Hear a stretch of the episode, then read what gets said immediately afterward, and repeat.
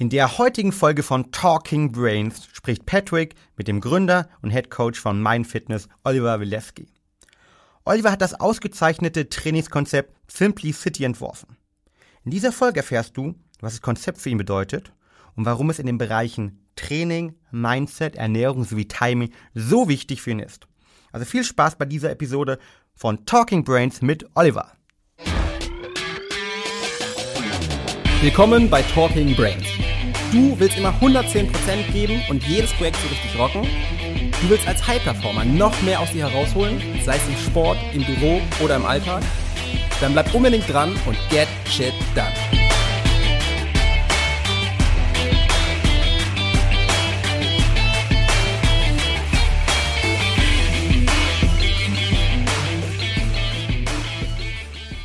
Welcome back hier bei Talking Brains.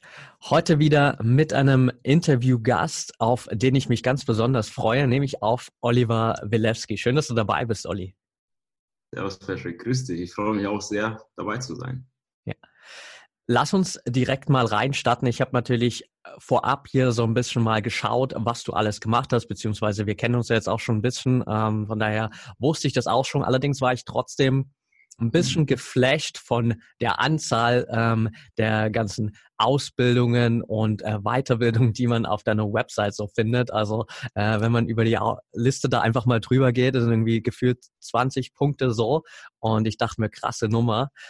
Für die Leute, die dich noch nicht kennen, gib uns mal einen kleinen Überblick. So, wo kommst du her und äh, wie bist du zu dem gekommen, was du jetzt machst?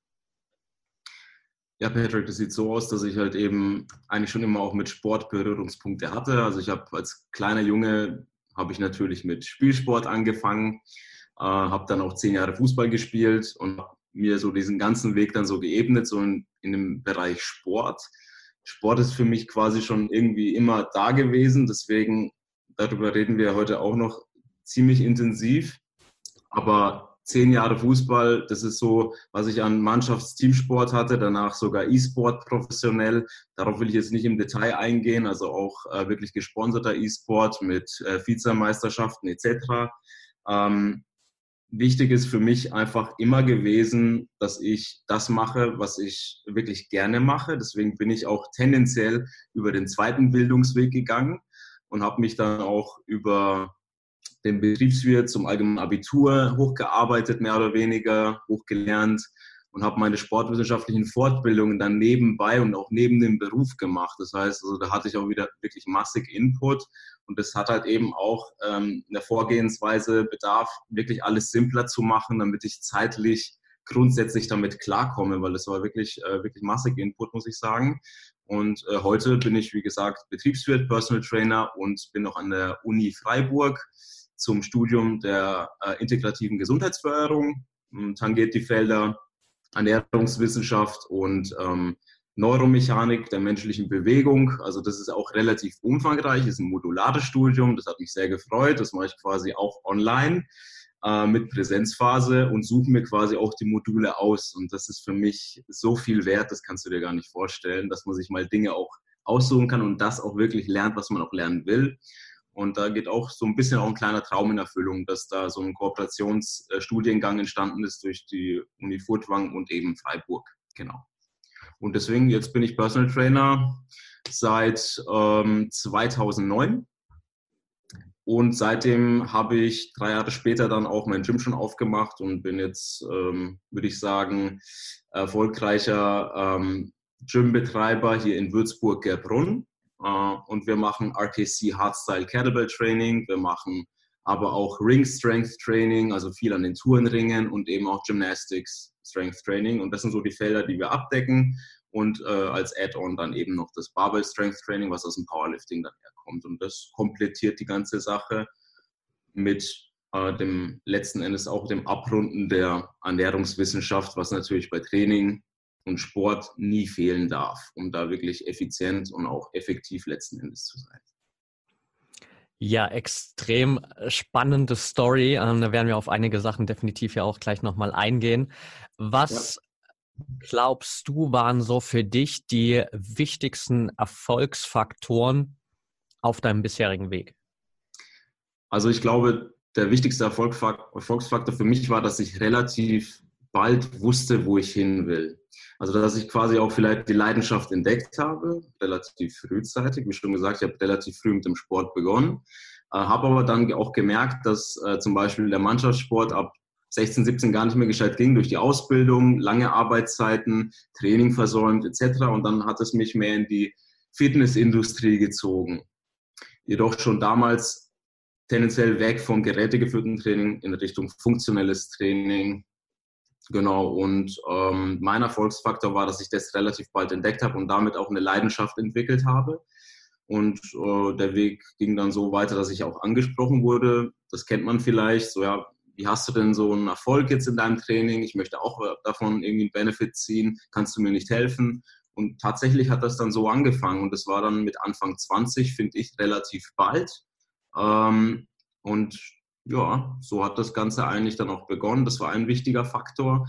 Aber natürlich auch mit, dem, mit, dem, mit der Leidenschaft, das Wissen, äh, die richtigen Coaches dann auch zu suchen und zu finden. Äh, das war, finde ich, extrem wichtig. Zum Beispiel Christopher Summer von Gymnastic Bodies, der Trainer der äh, amerikanischen Tourenprofis, der Olympioniken ähm, seinerzeit damals, ähm, oder eben Dan John aus dem Strength and Conditioning, Robert Rimozzi, Master RKC äh, aus Deutschland oder eben auch Professor Dr. Stuart McGill, der weit über 30 Jahre an der Wirbelsäulen Biomechanik und Strength Training quasi erforscht und da sicherlich der Pionier schlechthin ist. Also diese Menschen haben mich sehr geprägt. Also das sind ganz große Erfolgsfaktoren für mich gewesen.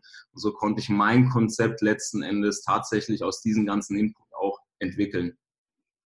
Ja, okay. Also das heißt, wir haben sozusagen einmal den Faktor, dass du einfach das gemacht hast, wo du wirklich gesagt hast, hey, das ist das, was mich begeistert, also wirklich deiner Leidenschaft zu folgen. Und zum anderen auch äh, relativ frühzeitig die Erkenntnis zu haben, hey, der schnellste Weg, um erfolgreich zu werden, ist von den Menschen zu lernen, die einfach schon da sind, wo ich gern hin will oder die das beherrschen, was ich gern beherrschen möchte und äh, sich von den Leuten einfach coachen zu lassen.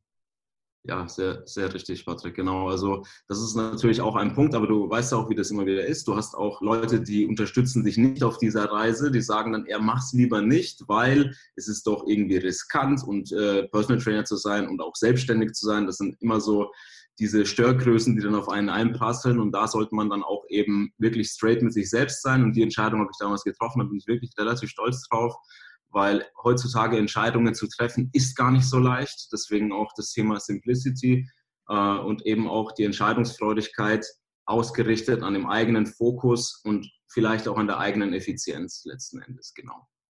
Ja.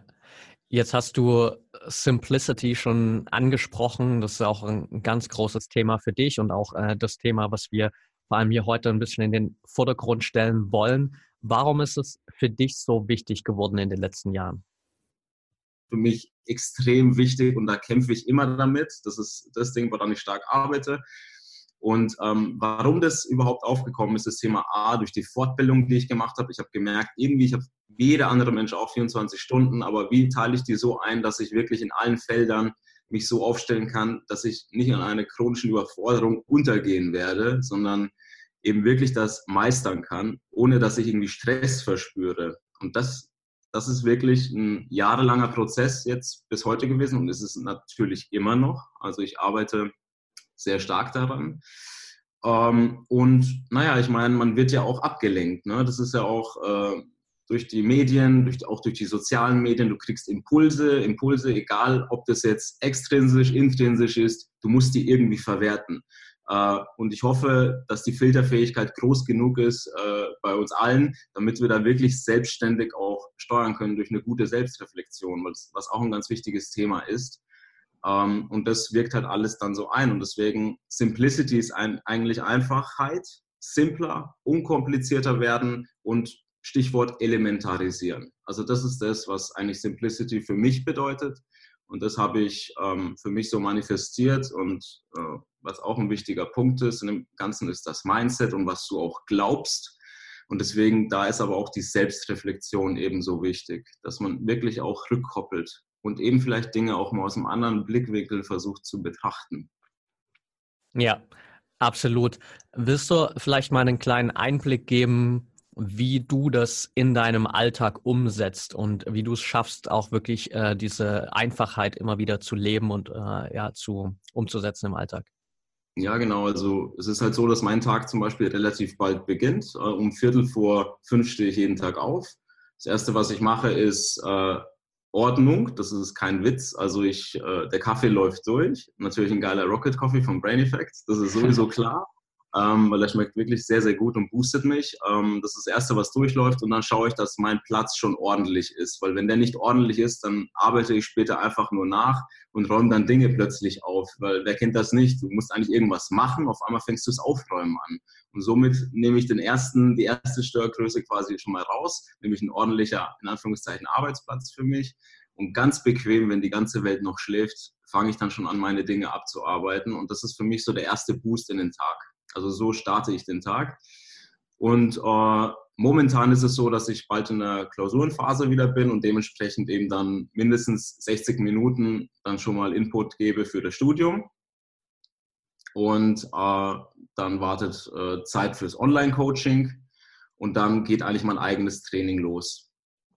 Dass ich dann selbst trainiere und ähm, genau. Also ich meine, das Essen, was ich vorher konsumiere, ist eigentlich ein Pre-Workout-Booster dann quasi. Also ich esse dann quasi was Kurzkettiges, dass ich Energie habe, um dann eben ähm, schnell für das erste Training versorgt zu sein. Und Pre-Post-Workout äh, habe ich dann gewisse Routinen, aber da kommen wir dann sicherlich beim, beim Teil Ernährung noch drauf.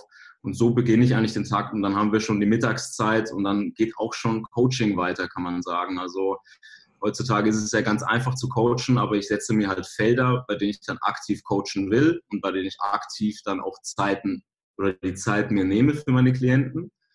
Und äh, je nachdem, ob da jetzt projektspezifisch noch was ansteht, zum Beispiel eine Hochzeitsvorbereitung, also um jetzt jemanden fit für eine Hochzeit zu kriegen, etc., oder für den Wettkampf, ähm, dann sind da Zeitfenster für Personal Coaching, nicht nur Online-Coaching.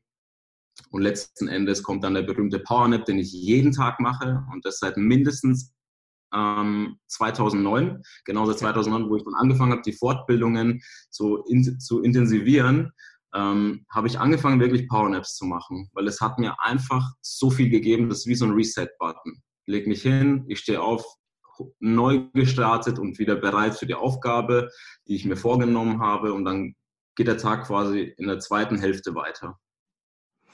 Okay, extrem spannend. Also das heißt, die Basis sind für dich auch sozusagen wirklich klar festgelegte Routinen, an denen du mehr oder weniger kaum was veränderst, weil du einfach mittlerweile gemerkt hast, wie wichtig sie sind. Also gerade wenn du sagst, bei so einem Powernap, das ziehst du seit 2009 durch, das ist ja jetzt schon ein Weilchen. Also das ist sozusagen auch wirklich fest für dich. Ja, definitiv. Also der ist auch kaum noch wegzudenken für mich. Äh, ich spiele mit den Zeiten. Ich brauche unterschiedliche Zeiten, das habe ich gemerkt. Also zwischen sieben und 20 Minuten liege ich ungefähr und das ist ganz unterschiedlich je nach Kontingent. Aber ich fühle mich ziemlich wohl mit 12 bis 15 Minuten so. Dann gehe ich schon glücklich ähm, mich kurz nappen. ja. Sehr cool. Ja, lass uns mal auf die, auf die einzelnen Bereiche so eingehen. Erster Bereich, ähm, definitiv Ernährung. Hast du ja schon gesagt, dass das auch so der Start in den Tag für dich ist mit Kaffee und dann auch deinem äh, Pre-Workout. Wie sieht Simplicity bei dir in der Ernährung aus? Uh, Simplicity in der Ernährung sieht so aus, dass ich äh, Essen vorbereitet habe am Vorabend zum Beispiel. Also was ich sehr, sehr gern mache, Pre-Workout. Es ist variiert, wie gesagt. Ähm, es kann entweder ein Müsli sein, wenn ich eine längere Zeit habe, bis ich zum Training komme, äh, oder ein Smoothie sein, wenn es schneller gehen soll. Äh, aber auch mal eine Reiswaffel mit Honig und Banane und ein bisschen Zimt.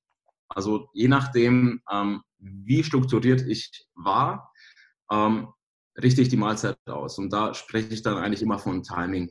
Und die Ernährung hat bei mir immer drei Blöcke, morgens, mittags, abends und dazwischen zwei, also jeweils zwischen jedem Block ein Snack. Und der Snack ist nicht vordefiniert, aber es gibt eine Range an Lebensmitteln, die ich da dann auch konsumiere. Okay, das heißt, du hast sozusagen auch ähm, für die einzelnen Mahlzeiten relativ klar definiert, okay, ich habe jetzt eine Auswahl an einer Handvoll verschiedener Optionen, die es gibt und ja. daraus wählst du sozusagen einfach aus.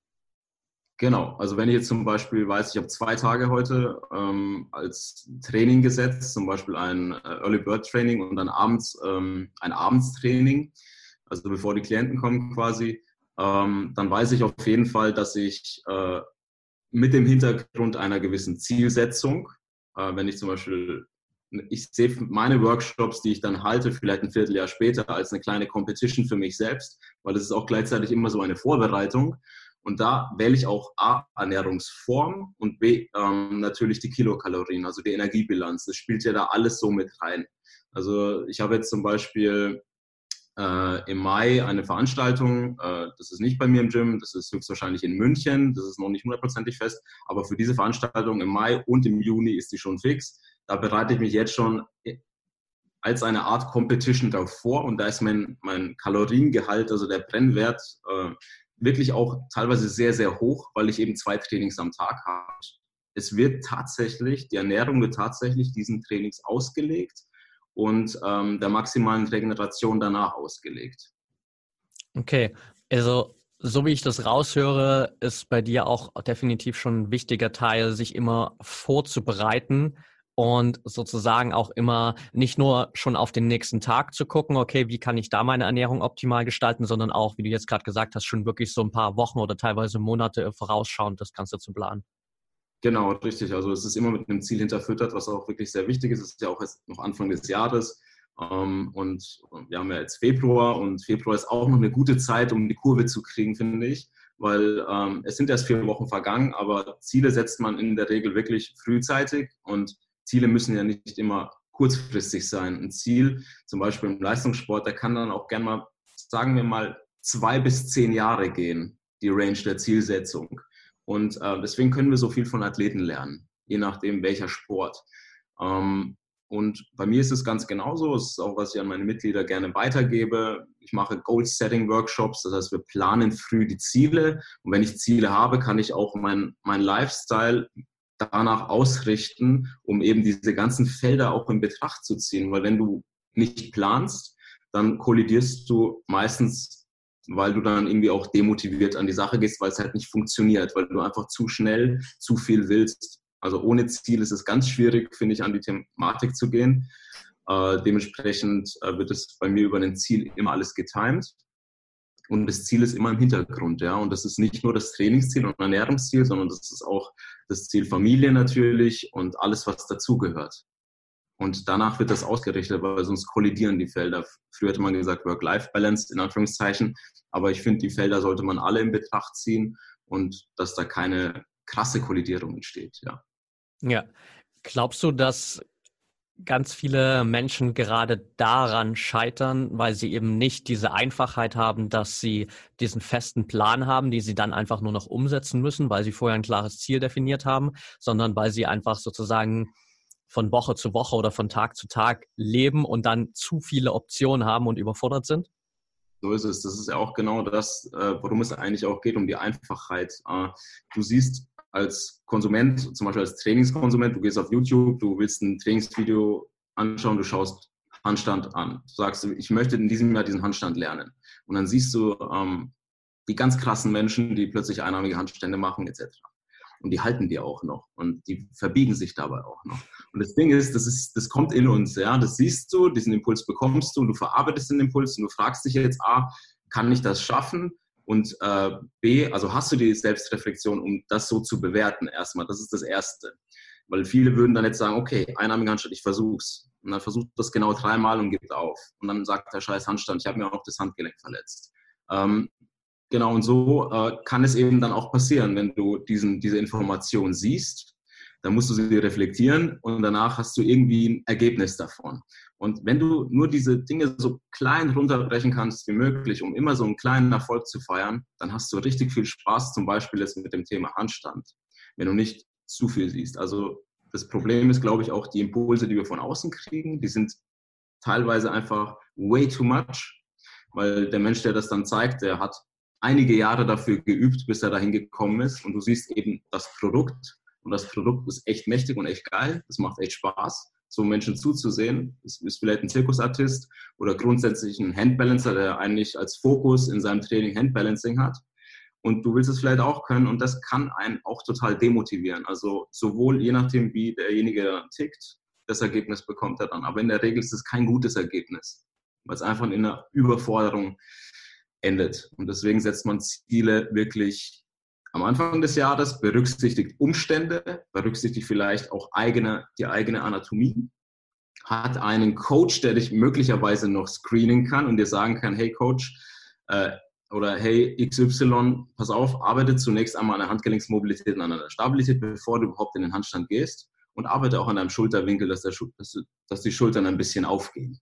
Und dann bist du eigentlich auch ein bisschen gegroovt und dann freust du dich selbst, wenn deine Handgelenksmobilität um ein paar Grad besser geworden ist, dein Schulterwinkel um ein paar Grad besser geworden ist und so siehst du dann vielleicht auch den Prozess des Handstands völlig anders. Dann siehst du ihn auch als Erfolg, wenn du ein paar Grad in der Mobilität zugelegt hast. Aber leider haben wir halt auch nicht immer einen Coach an der Seite und leider haben wir vielleicht auch nicht immer die Kompetenz, das einfach zu, re zu reflektieren in diesem Moment. Und deswegen ist es halt wahnsinnig vorteilhaft, durch die Globalisierung, durch YouTube und alles so viel Informationen zu kriegen. Nur wie verarbeiten wir die? Ne? Die Verarbeitungsqualität, die Quantität ist gigantisch, die Qualität äh, variiert und wie, wie ich damit dann auch arbeite letzten Endes, das bleibt einem halt selbst überlassen. Und deswegen versuche ich das einfacher zu machen. Jetzt nicht einfacher im Kontext, zum Beispiel, mach jetzt einfach den Handstand und du schaffst alles, sondern äh, was ist wirklich wichtig für einen guten Handstand? Was brauche ich dafür? Was sind die Prerequisites quasi? Handgelenksmobilität, offener Schulterwinkel, Chorspannung und äh, Propriozeption, räumliche Wahrnehmung. Okay. Und dann weiß ich, okay, das sind die Felder, an denen muss ich arbeiten. Plötzlich habe ich vier Felder aus, aus einer Übung. Aber die meisten denken halt in Übung und dann sehen die die Übung und wollen sie machen, dann klappt es vielleicht einmal mit Glück und dann zweimal nicht und dann ist aus.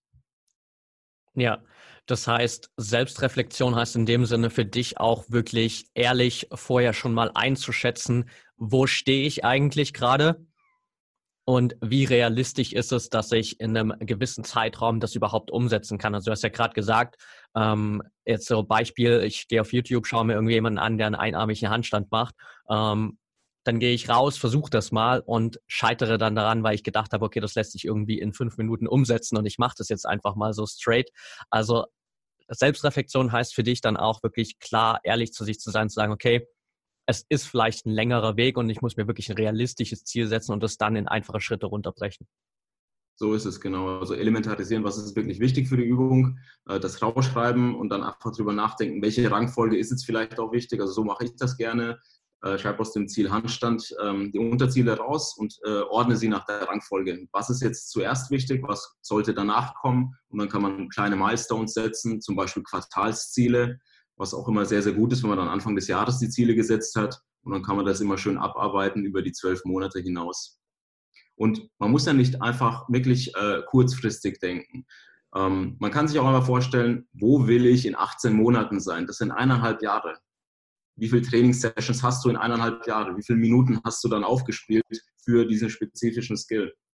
Und dann, dann nimmt man Druck raus und weiß ganz genau, hey, in eineinhalb Jahren will ich genau da sein und ich habe genauso viele Minuten trainiert und man kann das auch sehr, sehr schön evaluieren zwischendurch. Also wie gesagt, durch Quartalsziele. Und dann erscheint es auch gar nicht mehr so fremd und so schwierig, weil die meisten Leute arbeiten eben wirklich jeden Tag daran und die guten Leute machen, überfordern sich nicht jeden Tag, die machen, sagen wir mal, nach einer gewissen 80%-Regel als Input und gehen jeden Tag frisch an die Sache und sind immer wieder auch eingestimmt auf die Sache, weil die wissen, mein Ziel ist der Handstand und ich arbeite jetzt genau 18 Monate dran. Und das habe ich mir in den Kopf gesetzt. Und dann gibt es auch sowas wie Erfolg. Und da sage ich auch immer gern dazu, den Progress auch immer nach der Session notieren mit einem Smiley ist ganz einfach, lachen, Durchschnitt oder nicht so toll und dann begründen, warum das so ist. Und dann hat man auch wirklich, wenn man dann blättert, dann sieht man auch genau beim Datum, was waren da wann, weil irgendwann könnte vielleicht eine Verletzung dazu kommen oder sonst was und dann kann man das auch selbst evaluieren für sich selbst. Da braucht man keinen Coach dafür. Ja, also auch hier sozusagen schon wieder ähm, Simplicity, auch im Tracken des, des Fortschritts, einfach zu sagen, hey, ich nutze einfach ein Smiley, es gibt drei Optionen, mehr nicht und ähm, that's it. Und dann kann ich auch ganz einfach zurückschauen und äh, analysieren, wie habe ich mich entwickelt oder wo habe ich vielleicht noch Entwicklungspotenzial. Ja, genau. Und ich, also für meinen Teil ist es sehr, sehr schön, wenn ich das händisch mache, also nicht in ein Smartphone tippe, Ähm, weil sobald ich das irgendwie von der Haptik mit einem Stift mache, dann bleibt das bei mir zum Beispiel sehr gut hängen. Da variieren wir, glaube ich, alle. Aber für mich ist es am einfachsten, weil ich habe mein, mein Gym-Stack und da ist mein kleines A5-Trainingsbooklet drin mit äh, mindestens zwei Stiften. Und das wird ausgepackt äh, vor der Session und nach der Session.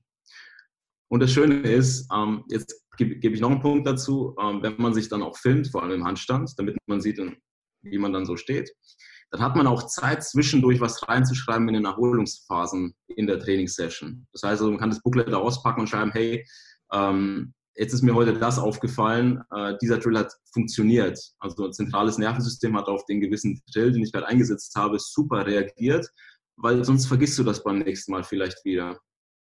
Und deswegen ähm, zum Beispiel in den Pausenzeiten, wenn man dann ein Video analysiert und sich nebenbei noch stretcht, das mache ich übrigens auch gerne, ja, ähm, dass ich dann das alles einfach kombiniere, weil es wird dann halt effizienter, weil du hast eine Routine und äh, wir Menschen ticken so, wir wollen das dann immer ein bisschen effizienter gestalten und äh, das passiert dann automatisch im Prozess. Das ist dann einfach ein ganz normaler kontinuierlicher Verbesserungsprozess, der stattfinden wird. Und wenn du dir aber so viele Ziele setzt, wie zum Beispiel, ich will jetzt Handstand, ich will jetzt irgendeine Tourenbewegung, ich will jetzt eine schwere Kettlebell drücken, ich will jetzt aber auch viel beugen und viel heben, ähm, wenn du zum Beispiel jetzt das alles an einem Tag hast, dann hast du viel zu evaluieren und viel zu, ja, viel zu dokumentieren auch. Also ich bin zum Beispiel ein, ein sehr großer Fan von einem Splitting im Trainingsprozess, ähm, weil so kann ich das für meinen Teil sehr, sehr gut steuern. Wie, da, wie man da verfahren möchte, ist jetzt ein anderes Thema. Das ist schon Training, Planung und Steuerung. Aber nur so jetzt am Rande, äh, ich mache meine Dokumentation während dem Training, dann muss ich es nicht danach machen. Ich stretche mich währenddessen, während ich mich erhole, dann muss ich es nicht danach machen. Das heißt, ich nehme es schon mit in die Session. Und das heißt dann auch für mich wieder hier Simplicity und Einfachheit. Und damit sind wir auch schon am Ende der heutigen Folge angelangt. Damit du den Podcast noch besser in deinen Alltag integrieren kannst, haben wir die Interviews jetzt immer auf zwei Folgen aufgeteilt. So hast du auch zwischen den Folgen genügend Zeit, das neue Wissen zu verarbeiten und anzuwenden. Teil 2 des Interviews gibt es dann für dich beim nächsten Mal. Wenn dir der Podcast hier gefällt, dann würden wir uns selber eine ehrliche 5-Sterne-Bewertung bei iTunes freuen. Teil die Folge natürlich gern mit deinen Freunden und lass uns wissen, welche Fragen oder Themenvorschläge du noch hast. Für noch mehr Content zum Thema mentale Leistungsfähigkeit folge uns gern auf Social Media oder abonniere unseren YouTube-Kanal. Bei Facebook findest du uns unter @braineffect und bei Instagram unter @mybraineffect. Du willst dich mit Gleichgesinnten austauschen, deine Erfahrungen zu Biohacking und mentaler Performance teilen und dich mit Experten wie Ernährungswissenschaftlern und Trainern connecten? Dann werde gern Teil unserer Mental Performance Community bei Facebook mit bereits mehr als 1000 Mitgliedern. Den Link dazu findest du in den Show Notes. Wir freuen uns jetzt schon, dich dort begrüßen zu dürfen. Bis zum nächsten Mal und get shit done.